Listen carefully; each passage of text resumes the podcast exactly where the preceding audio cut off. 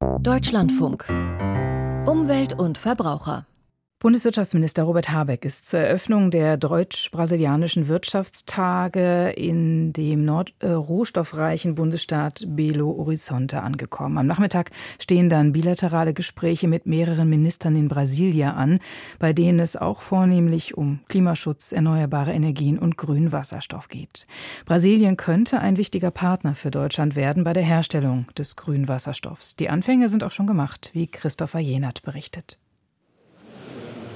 Ortstermin Belo Horizonte in Brasilien. Die deutsche Firma Neumann und Esser hat hier eine Niederlassung gegründet. Was sie hier baut, ist das, was viele wollen. Wir ähm, haben hier in Brasilien uns zur Aufgabe gemacht, äh, die Elektrolyse und die Herstellung von grünem Wasserstoff zu unterstützen, sagt Alexander Peters, der Chef der Firma. Wollte man es übertreiben, würde man sagen, hier wird Zukunft gebaut. Noch plant die Firma allerdings mit eher kleinen Maschinen, die dann aus Wasser und Strom Wasserstoff machen können.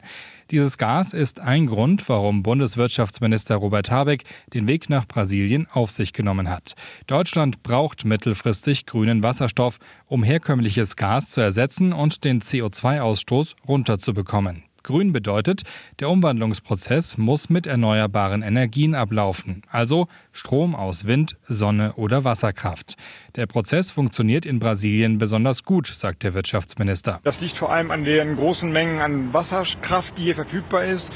Deswegen haben sie 80 Prozent ungefähr im Energiemix, im Strommix jetzt schon dekarbonisiert. Da können wir nur eifersüchtig drauf gucken. Sie haben in Brasilien fantastische Gebiete für Solar und Wind mit die besten auf der Erde sehr günstige Produktionsbedingungen. Beim Thema Wasserstoff geht es hier also um zwei Dinge. Deutsche Firmen wollen Technologie liefern und an der Erzeugung beteiligt werden.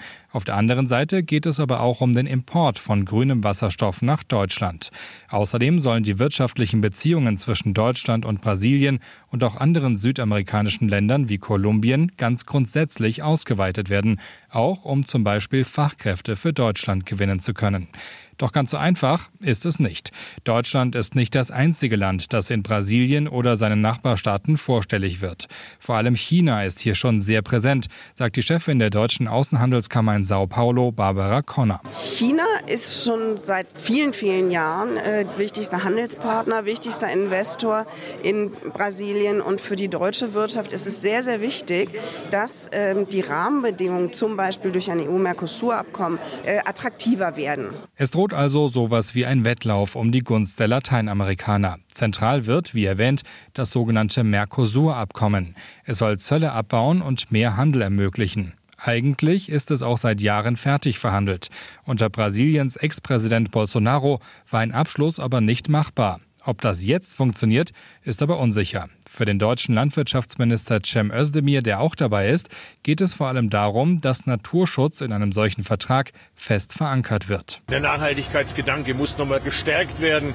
Basin hat seinerseits ja auch äh, Punkte angesprochen, die Sie öffnen wollen, über die Sie diskutieren wollen. Zum Verhandeln gehören aber bekanntlich immer mindestens zwei. Wie viel Brasilien und die anderen Mercosur-Staaten sich reinreden lassen wollen, das ist offen. Brasilien wiederum will seine mittelständischen Firmen besser schützen. Es gibt also noch viel zu verhandeln. Dass es schwierig wird, zeigt schon eins, nämlich, dass seit Monaten ein deutscher Politiker nach dem anderen nach Lateinamerika fliegt, um den Weg für das Abkommen zu ebnen. Ob Habeck und Özdemir entscheidend weiterkommen, das werden die nächsten Tage zeigen.